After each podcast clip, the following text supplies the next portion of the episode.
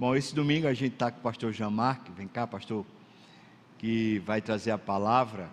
Jean-Marc é amigo desde a época lá do seminário, tem me abençoado muito ao longo desses anos e já vem, tem vindo aqui na igreja, a igreja já conhece. Deus te abençoe, Jean. Bom dia, meus amados irmãos. Graça e paz do Senhor Jesus. Olha eu aqui de novo, né? Ah, eu quero agradecer ao pastor Sávio pelo convite de estar novamente aqui. Agradecer ao Roberto e à Flávia. Receber de novo a minha pessoa e a minha família. Eu estava conversando com eles. Eu estou já preocupado em quebrar um princípio lá de Provérbios, que diz que nós não devemos ser frequentes na casa do nosso do nosso próximo. Na verdade, acho que é a terceira vez que eu venho esse ano aqui. Aí eu quero agradecer muito ao Roberto, à Flávia, ao pastor Sávio por essa amizade de tantos anos e pelo privilégio de estar aqui. Venho lá de Garanhuns, da quarta igreja presbiteriana de Garanhuns, muito, muito frio. O frio de lá é um pouco diferente ah, do frio daqui, né? Lá está muito frio muita chuva, aquele friozinho gostoso e, e intenso. E ontem à noite eu usei uma camisa polo, normal, e eu não me lembro a última vez que eu só usei uma camisa polo sem casaco nenhum, né? Eu usei, assim, aí liguei lá para um outro pastor da nossa igreja, a gente está tendo um trabalho esse final de semana ah, com, com jovens e adolescentes lá na igreja, liguei para saber como é que estavam as coisas. Ele disse, pastor, hoje o dia todo, muita chuva, aí muito frio, né? E eu de camisa polo e de sandália havaiana ah, nos pés, né? Como é diferente, né? Ah, o frio de Garanhuns é um pouco diferente ah, do frio de Recife. Aí é privilégio poder voltar a esta igreja e podermos meditar na palavra do Senhor. Que Deus abençoe o seu coração, que Deus abençoe a sua vida e que o Senhor continue a nos edificar nesta manhã. A igreja pode dizer amém? Amém. Por favor, abra sua Bíblia.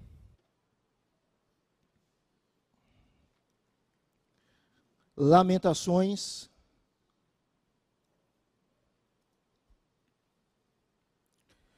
capítulo 3. Livro de Lamentações, capítulo 3. Nós vamos ler nesse momento apenas um versículo, um versículo muito conhecido, que é o versículo de número 21.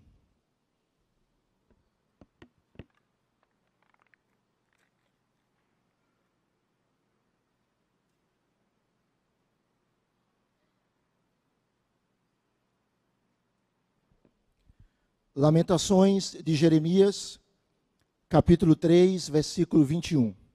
Quem achou, diga amém. Quem não achou, diga misericórdia. É um livro pequeno, apenas cinco capítulos, está entre Jeremias e Ezequiel. Lamentações 3, 21. Você pode ler juntamente comigo esse texto? Vamos ler todos juntos, amados irmãos. Leiamos todos. Quero trazer à memória o que me pode dar esperança. Vamos ler novamente, por favor? Quero trazer à memória o que me pode dar esperança. Queremos te agradecer, Senhor, por esta manhã tão preciosa, por estarmos aqui reunidos como teu povo para bendizer o teu nome, para sermos edificados pela tua palavra e pedimos humildemente que o mesmo Espírito que inspirou esta palavra, ele venha iluminar o nosso entendimento, abrir o nosso coração e falar conosco de uma maneira graciosa e específica. Abençoe, ó Deus, o teu povo aqui reunido aqueles que nos acompanham online e que o teu nome seja glorificado e que o teu poder venha a ser derramado sobre esse lugar, sobre o nosso coração. Nós oramos em nome e para a glória de Jesus. Amém e amém. Irmãos, uma das palavras muito comuns no Brasil é a palavra crise. Você que está aqui de diferentes faixas etárias, eu não sei se você tem a mesma percepção que eu tenho, mas parece-me que o termo crise sempre acompanha o Brasil.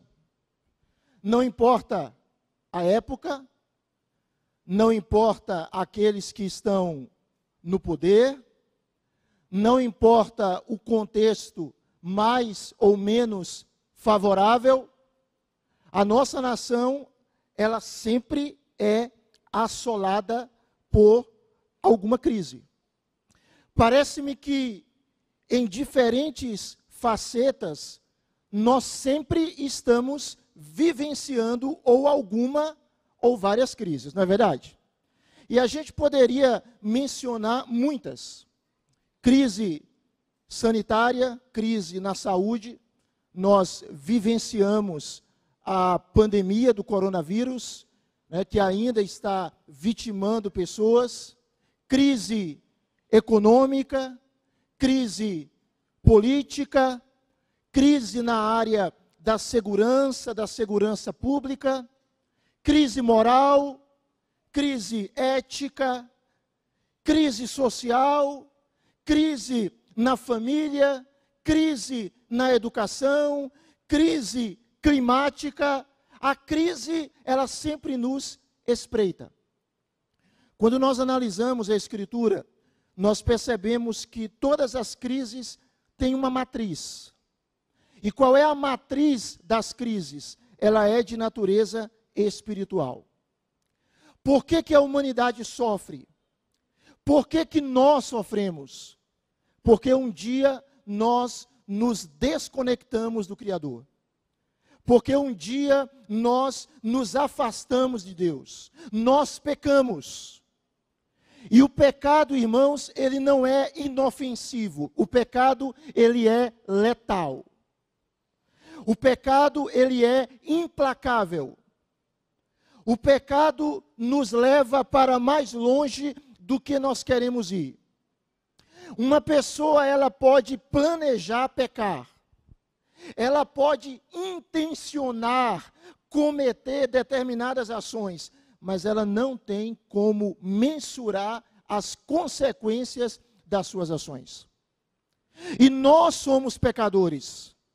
E o pecado, ele é letal. E quando a gente pensa nas diferentes crises, tanto a nível coletivo quanto a nível pessoal que nos assolam, essas crises elas podem trazer N circunstâncias e podem trazer várias consequências. Há pessoas que diante das crises elas desanimam. Outras têm o sentimento de impotência de falta de condições de tratar do problema. Outras, diante da crise, ficam ansiosas. Outras, descrentes. Outras se deprimem. Outras ficam desorientadas. Outras se culpam ou tentam culpar a Deus ou os outros. Outras têm tudo isso e muito mais. As crises, elas têm a capacidade também de gerar desespero no nosso coração, de gerar uma falta de esperança. Pensando nisso, eu queria fazer uma pergunta. Eu não sei qual a crise que você enfrenta, mas há esperança em meio à crise? Há esperança em meio à aflição? Em quem nós podemos esperar quando as adversidades nos assolam? Em quem nós podemos confiar quando os dias maus nos abatem? em quem está a nossa esperança. Nós lemos um texto, um texto escrito pelo profeta Jeremias. Jeremias ele viveu por volta do ano 630 a.C. E ele teve quase 50 anos de ministério profético. E ele passou por cinco reis de Judá. E Deus levanta Jeremias para que ele, como profeta, como boca de Deus, pudesse falar a um povo, a um povo apóstata, a uma nação que abandonou ao Senhor. E o Senhor usa Jeremias para exortar aquele povo a parar de pecar, a abandonar o culto a ídolos, a idolatria. E Deus utiliza Jeremias como instrumento para que aquele profeta dissesse: se vocês não abandonarem o vosso pecado, Deus vai mandar juízo. O juízo virá. Deus não vai ficar passivo diante do pecado de vocês, dizia Jeremias. E Jeremias profetiza que aquela nação seria dominada por um povo opressor e seria levada cativa a uma nação estrangeira, aos babilônios. Os babilônios invadiriam Jerusalém. Bem, Jeremias obedece a Deus e ele anuncia a mensagem divina. E o povo simplesmente o chama de traidor e o pegam e ele é jogado em uma cova, sob a autoridade do rei. O que era aquela cova? Era um poço desativado, cheio de lama até a cintura. Imagine, um profeta de Deus que falava a palavra do Senhor, ele é perseguido por pregar a verdade. Então ele é jogado naquele poço de lama, para ali ele ser esquecido e morrer lentamente. Havia um empregado, não judeu, um etíope, que ele intercede pelo profeta diante do rei, e depois de um tempo, Jeremias, ele é solto. Mas ele é colocado em uma outra prisão, em uma prisão comum. Mas a despeito do profeta estar preso, a palavra de Deus não estava presa. E aquilo que ele profetizou aconteceu. No ano 586 a.C., os caldeus, os babilônios invadem Jerusalém e deixam um cruel rastro de destruição. O templo é destruído, as muralhas são destruídas uma parte do povo é morta, há um banho de sangue. Um grupo é levado cativo para a Babilônia. Um outro grupo é deixado em Jerusalém para morrer, para simplesmente experimentar a morte. Em meados de julho, a cidade cai, e em meados de agosto de 586 a.C., o templo é queimado. E Jeremias contempla o povo de Deus devastado. As torres, as casas, os palácios, os te o templo destruído. Depois que acontece isso, meus amados irmãos, Jeremias escreve este livro, o livro de Lamentações. Ele é solto e ele escreve esse livro, e a ideia de Lamentações é choro em voz alta. Porque o livro expressa exatamente isso. É um livro que contém lamentos. É um angustiado cântico fúnebre. É Jeremias mostrando o funeral da antiga e bela cidade de Jerusalém. A cidade que foi alvo da misericórdia, da bondade, da graça de Deus, é agora alvo do juízo de Deus. E se você observar o versículo de número 1 do capítulo 3 de Lamentações, Jeremias diz: Eu sou o homem que viu a aflição pela vara do furor de Deus. Jeremias olhava para todo lado, ele observava a situação, e humanamente falando, ele não tinha motivos para ter esperança. O quadro era de desgraça, era de caos, era de morte, era de destruição, era de miséria, era de aflição. Em meio a tudo isso, ele diz: e esse aqui é o, é o ponto focal, o cume, o ápice deste livro. Jeremias diz: Eu quero trazer à memória o que me pode dar esperança. A NVI traduz assim: Todavia, lembro-me também do que pode me dar esperança. A nova versão transformadora traduz: Ainda ouso porém ter esperança quando me recordo disso. Como é que nós podemos ter esperança em meio a quadros de desespero? Como é que nós podemos esperar algo bom quando as situações são ruins?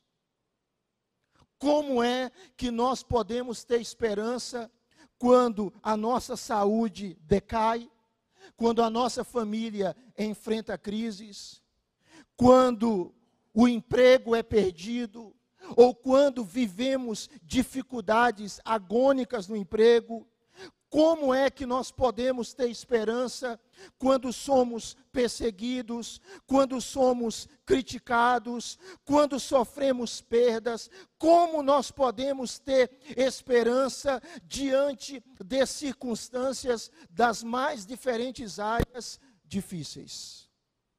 Eu quero pensar um pouquinho com os irmãos hoje sobre a esperança que vence o desespero. Há uma esperança que é maior do que a crise.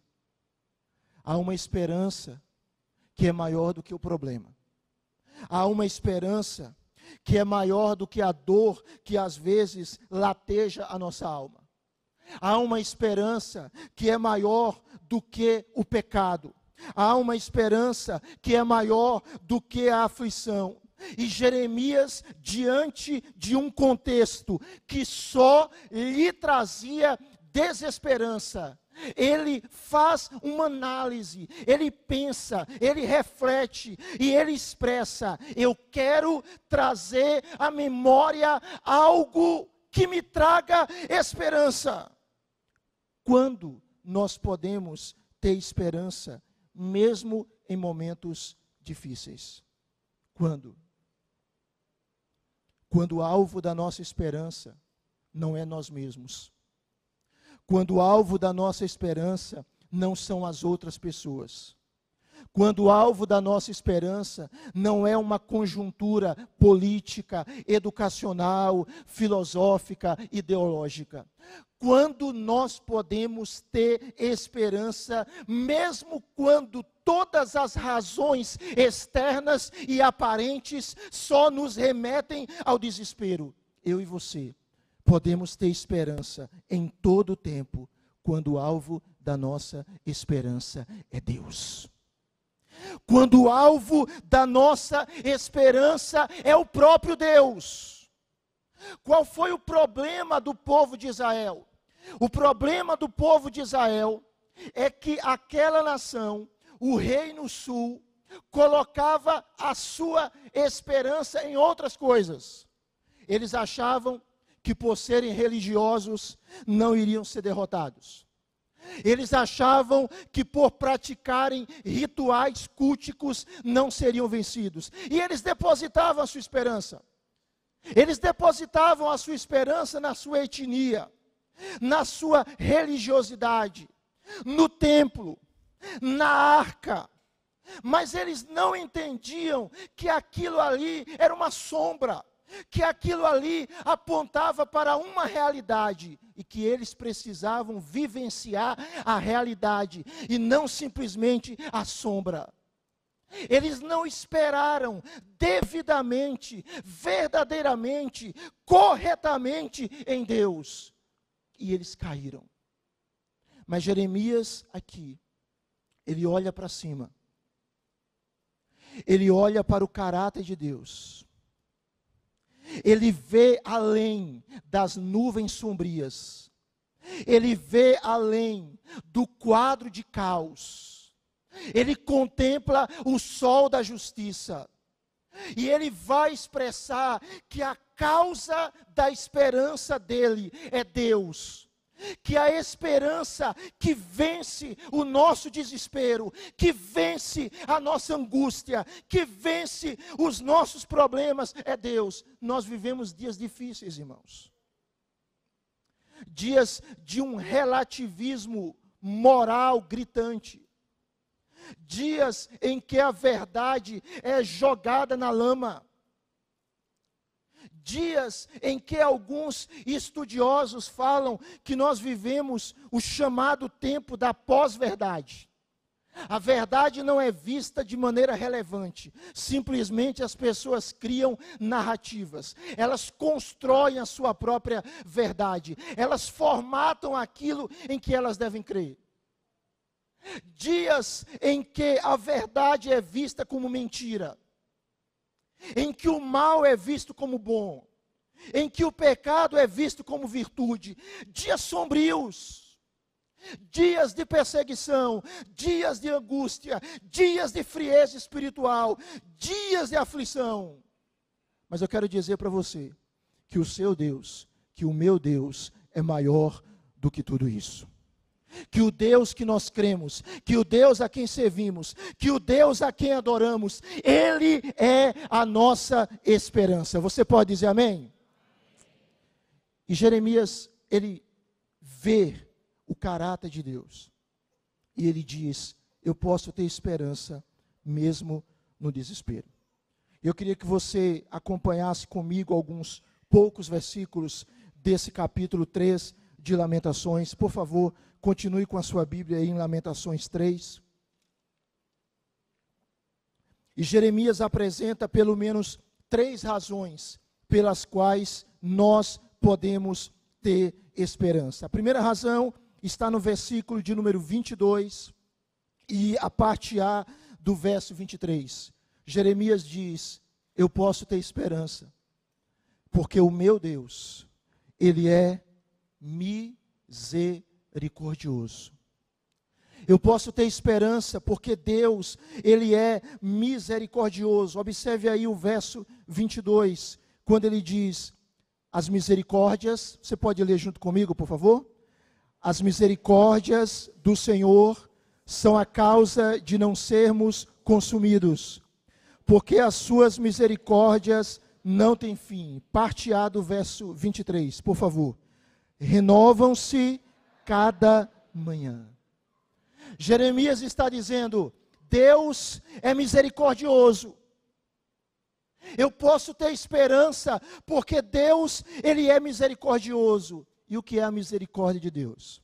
Há um teólogo chamado Berkoff que ele diz que a misericórdia de Deus é a sua bondade ou amor demonstrado para com os que se encontram em miséria ou na desgraça, independentemente dos seus méritos. A misericórdia de Deus é o amor dele estendido para aqueles que se encontram na miséria ou na desgraça, independentemente dos seus méritos. Isso é misericórdia.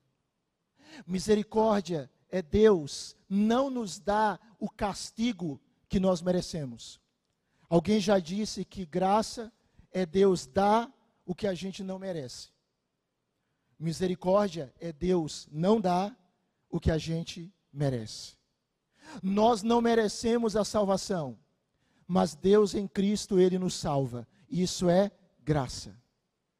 Nós merecemos o inferno, Mas Deus, por causa da obra de Cristo, Ele não nos lança para o inferno. Isso é misericórdia. Perceba, meus amados irmãos, que mesmo em meio ao exercício da disciplina divina, aquele povo não foi todo destruído. Houve um remanescente. E o próprio Jeremias, no capítulo 29 do seu livro, ele diz que depois de 70 anos, o povo voltaria para a sua terra. O povo retornaria para Jerusalém, como de fato retornou. Como de fato voltou. Que depois de 70 anos, Deus iria restaurar aquela nação. Deus não desistiu do seu povo. Isso é misericórdia. Um Deus que não desiste de nós. Um Deus que insiste conosco. O Salmo 145, versos 8 e 9, diz assim: Benigno e misericordioso é o Senhor, tardio em irar-se e de grande clemência.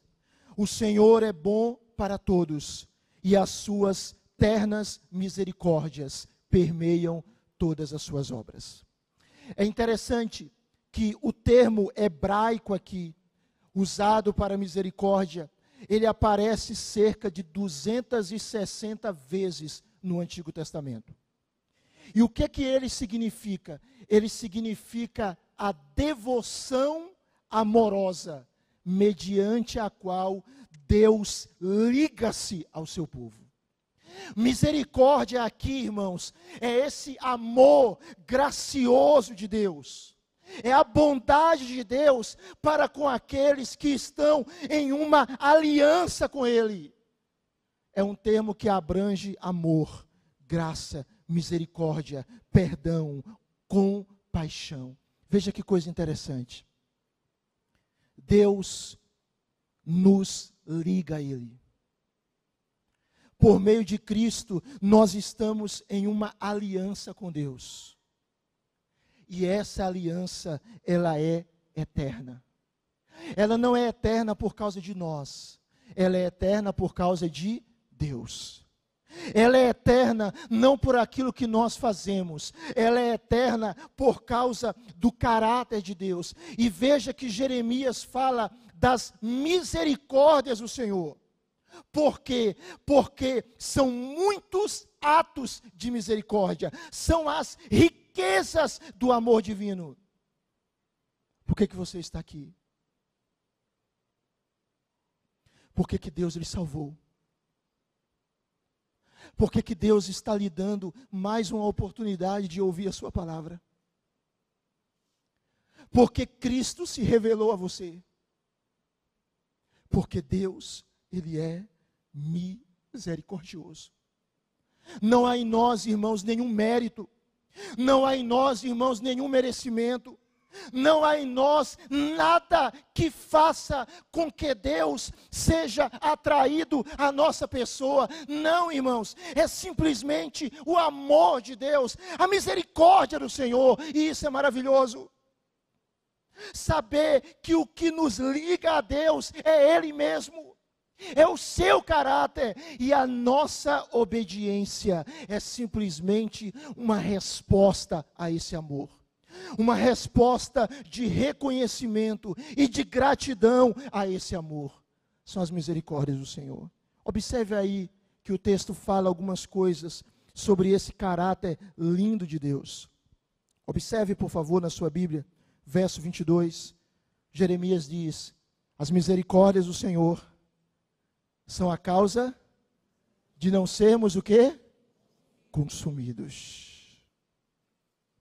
Por que, que a gente não é destruído? Não é porque vai para a academia.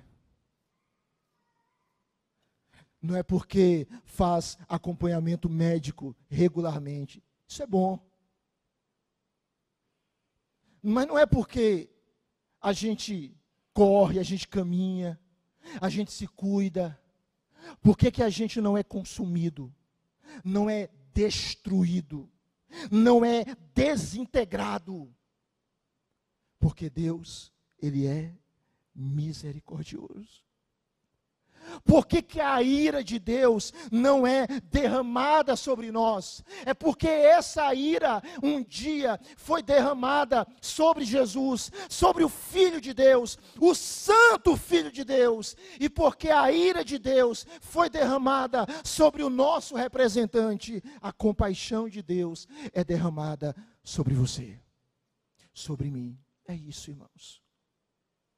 Observe aí que o texto diz que estas misericórdias, que são a causa de não sermos consumidos, elas não têm fim, elas não se acabam, elas não se extinguem, elas não passam. E o texto continua dizendo, verso 23, elas renovam-se a cada manhã. É lindo isso, né, irmãos? Saber que Deus não se esquece da gente que Deus não tem amnésia. Hoje eu estava conversando com, com o Roberto, ah, parece que a minha mente não é mais a mesma. Às vezes eu esqueço nomes, ah, eu esqueço algumas coisas. A, a, a minha mente, ela não é como foi outrora. Algumas coisas passam de maneira desapercebidas, alguns nomes às vezes são esquecidos, e depois é que eu vou lembrar. É assim. É a nossa fragilidade é a nossa debilidade. Mas o nosso Deus, irmãos, a misericórdia dele, nesta manhã, nesta manhã, se renovou sobre nós. E amanhã, a misericórdia dele vai se renovar sobre nós. E na próxima semana, a misericórdia dele vai se renovar sobre nós, até o dia em que nós estaremos na presença dele. Há uma compaixão de Deus todos os dias, todos os dias, todos os dias se renovando sobre mim e sobre você. Todas as manhãs, quando você acordar, se lembre disso. Eu acordei, eu estou vivo, porque Deus continua olhando para mim, porque Deus continua tendo misericórdia de mim, porque Deus continua sendo com passivo. Você pode dizer amém? É isso, irmãos. É isso. Por que, que você pode ter esperança? Porque a ira de Deus dura um momento, mas a misericórdia dele para com aqueles que são dele, para com aqueles que se renderam a Cristo, ela é a causa de não sermos consumidos, elas não se findam e elas se renovam a cada manhã. Olha o texto, versículo de número 23, parte B. Jeremias ele vai dizer: você pode ter esperança, eu posso ter esperança.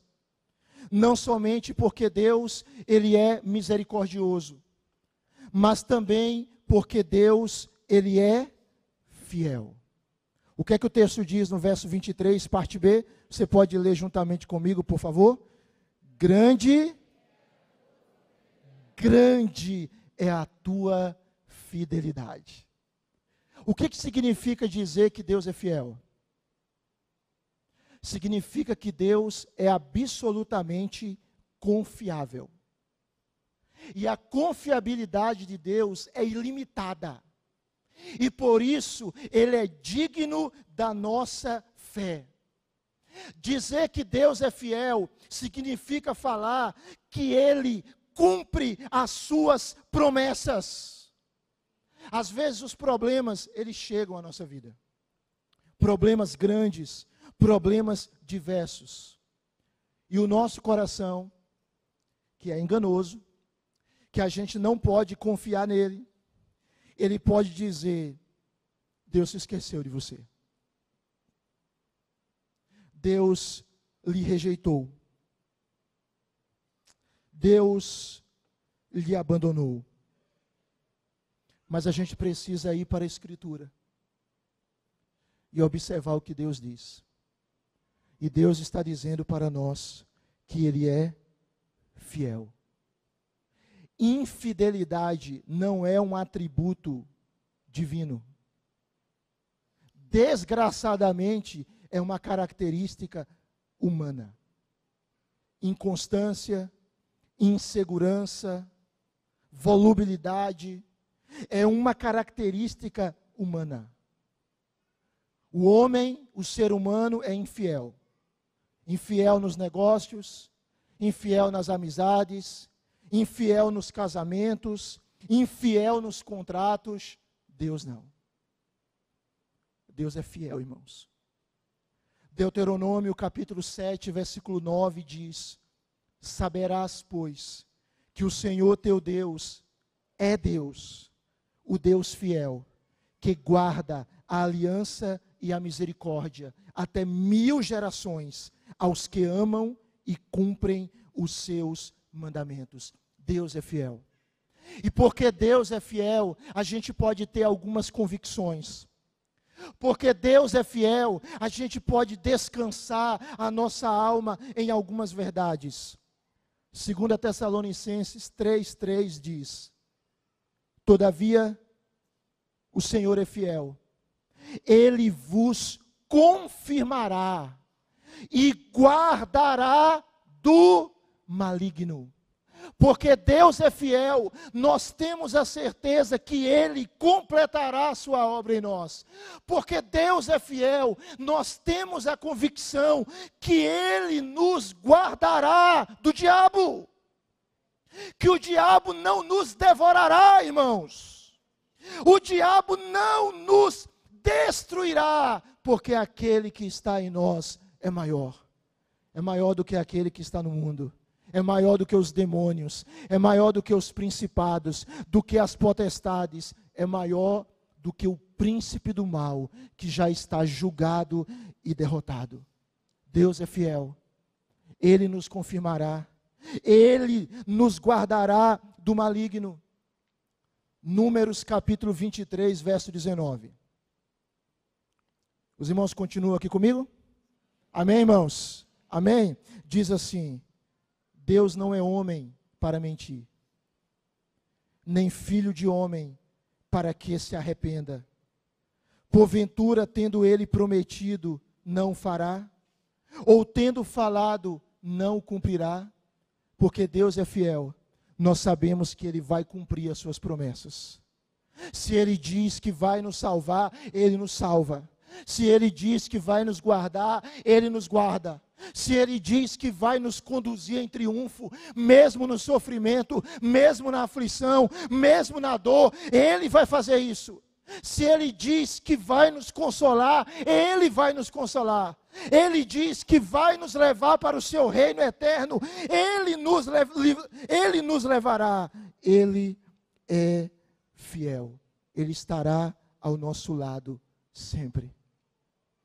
O apóstolo Paulo escrevendo para Timóteo, o pastor Timóteo, capítulo 2 da sua segunda carta, verso 13, diz assim: Se somos infiéis, 2 Timóteo 2,13, se somos infiéis, ele permanece fiel, pois não pode negar-se a si mesmo. Deus é fiel, irmãos. Você serve a um Deus que é fiel. Você serve a um Deus que não deixará os seus à deriva. Você já teve a sensação que parece que as coisas estão se estreitando? Você tem a sensação que há uma multiplicação de iniquidade? Que parece-me que cada vez mais o crente ele está sendo cesseado na afirmação da sua fé. Que o crente pode ser alvo de ação penal por expressar aquilo que ele crê que é a verdade absoluta da palavra de Deus. Você já teve a sensação, você que é pai, mãe, que os seus filhos, eles não estão seguros. Parece-me que um celular, uma tela de tablet, de computador, é suficiente para desencaminhá-los. Que eles absorvem conceitos que você nunca ensinou para eles. Você tem a sensação de que parece que a vida está se tornando cada vez mais difícil. Olhe para o trono. Olhe para o grande Deus. Olhe para aquele que governa a história. Olhe para aquele que é Senhor do universo. Olhe para aquele que tem controle de todas as coisas. Irmãos, não são os poderosos que têm controle de todas as coisas. Não é a mídia que tem controle de todas as coisas. Não são as fortes nações que têm controle de todas as coisas. O controle de todas as coisas está nas mãos do seu Pai, do Deus Todo-Poderoso. E Ele é fiel. E você pode confiar nele queria terminar. Olha aí para o verso 24 e 25, por favor. Jeremias, em um quadro de desgraça, ele diz: Eu preciso trazer à memória aquilo que me pode dar esperança. Verso 24 e 25. Você pode ler comigo, por favor, meu irmão, minha irmã? Leia comigo, por favor, esse texto. A minha Poção é o Senhor, diz a minha alma, portanto esperarei nele. Bom é o Senhor para os que esperam por ele, para a alma que o busca. As tribos de Israel, exceto os levitas, tinham a sua porção. Canaã foi dividida para as tribos, e cada tribo tinha o seu lugar específico. Mas agora, aquela terra é invadida por uma nação ímpia. Uma nação pior do que a nação israelita, do que o reino sul de Israel. E Jeremias, ele diz aqui: a minha porção é o próprio Deus. Deus é tudo que eu tenho. Deus é a minha herança. Deus é a minha riqueza. Deus é o doador e Ele é a dádiva. Deus é o meu presente. Como nós precisamos nos lembrar disso, irmãos? Alguém já disse que aquele que tem Deus e mais nada ele não é menos rico do que aquele que tem Deus e tudo mais. Aquele que tem Deus e ele não tem mais nada. Ele não é mais pobre do que aquele que tem Deus e muitas outras coisas. E Jeremias está dizendo aqui: a minha porção é o Senhor. E eu vou esperar nele. E no verso número 25, ele apresenta um outro aspecto do caráter de Deus, que o leva a ter esperança no Senhor. Ele diz: Deus, Ele é bom. Por que, que a gente pode ter esperança em todo tempo? Está tudo bem com você? Tudo certinho? As coisas estão caminhando em vento em polpa? Não coloque a sua esperança na circunstância, no seu emprego, no seu estudo, na pessoa com quem você se relaciona. Não. Não coloque a sua esperança na sua estabilidade, na sua capacidade cognitiva, no seu poder econômico, nos seus bens, no seu talento, na sua habilidade. Coloque a sua esperança em Deus.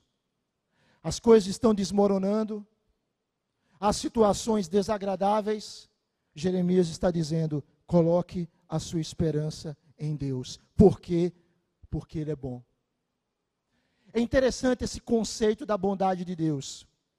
Dizer que Deus é bom simplesmente evoca a ideia de que Deus é necessariamente bom. Por quê? Porque Ele é Deus. Assim como Deus não vai deixar de ser Deus, Ele não vai deixar de ser bom, Ele sempre será bom. A bondade, irmãos, é um atributo intrínseco do caráter de Deus. Deus é sempre bom. E a bondade de Deus se manifesta para quem? Para aqueles que o buscam, para aqueles que colocam nele a sua esperança para aqueles que aguardam nele. Salmo de número 34, versículo 8, texto conhecido. O salmista diz: Ó, oh, provai e vede que o Senhor é bom. Bem-aventurado o homem que nele se refugia. Provai e vede que o Senhor é bom. Salmo 25, versículo 8 diz: Bom e reto é o Senhor, por isso aponta o caminho aos pecadores. Perceba comigo, meu irmão, as lembranças que desencorajavam Jeremias, agora são lembranças que o encorajam. Ele não vê somente a destruição, ele não vê somente a sua nação que ele ama tanto devastada.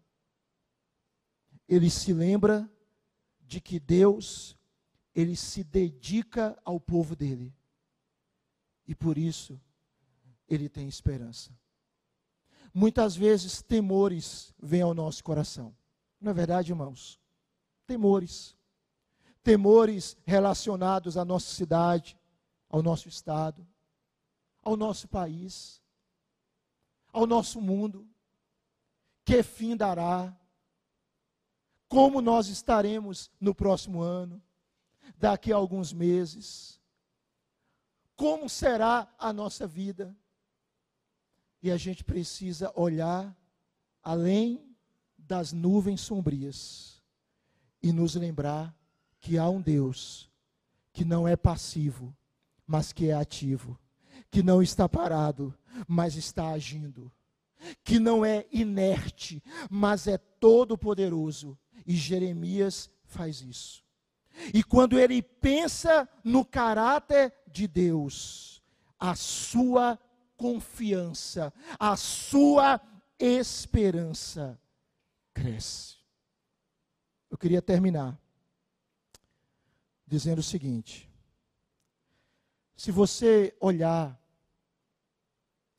simplesmente para dentro de você, você vai ficar desanimado.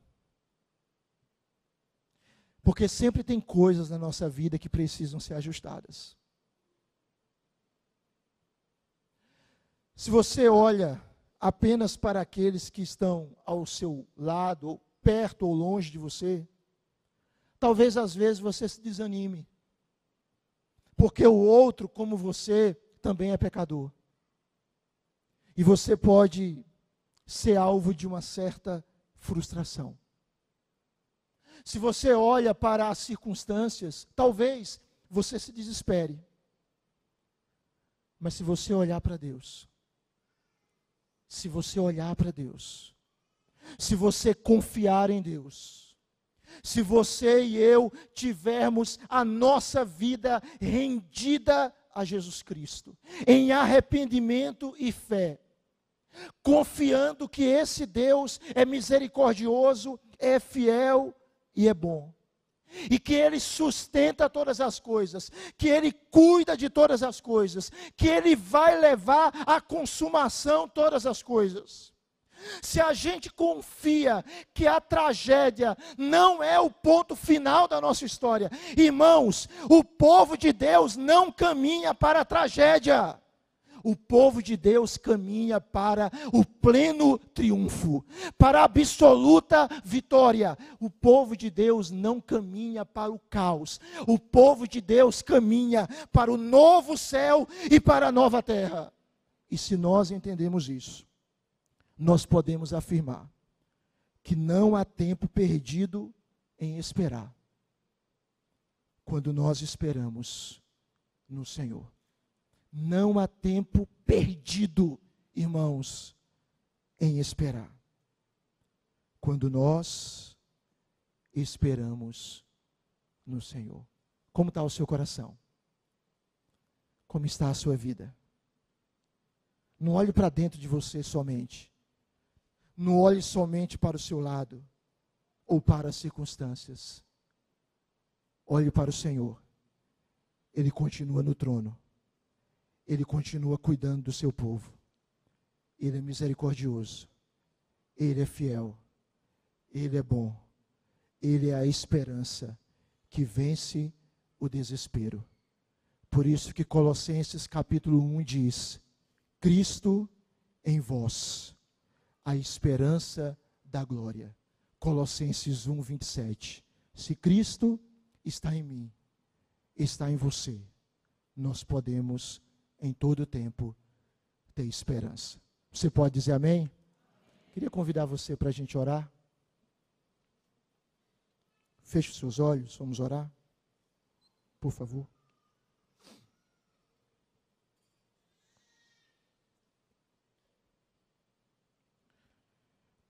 Obrigado, Senhor, por estarmos aqui. Obrigado, Senhor,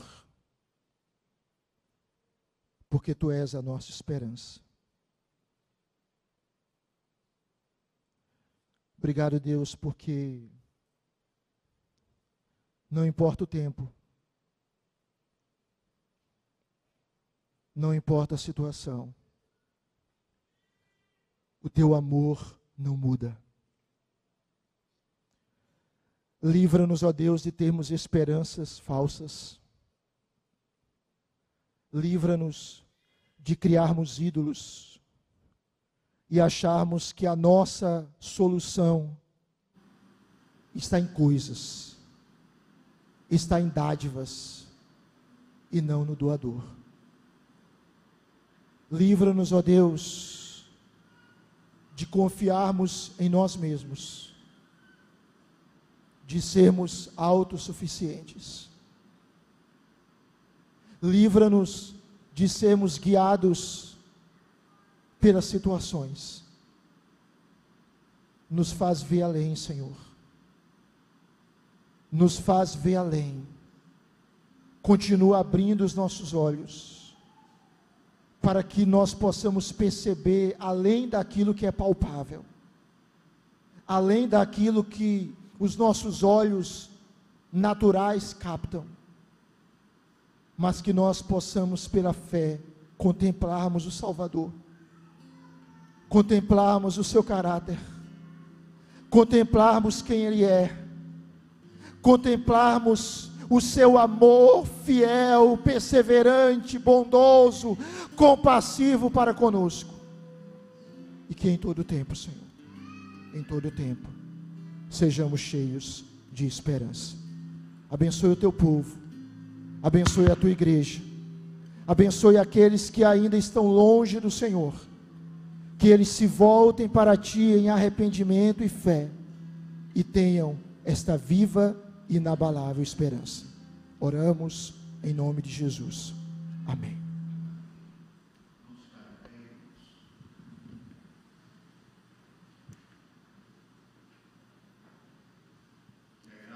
nosso Senhor e Salvador Jesus Cristo, o amor de Deus, nosso querido e amado Pai, a comunhão, o consolo, a bênção, o poder, o avivamento do Espírito venha sobre nós, o povo do Senhor, não só aqui agora, mas até quando o Senhor voltar e nos tomar para si. Aleluia. Amém. Amém.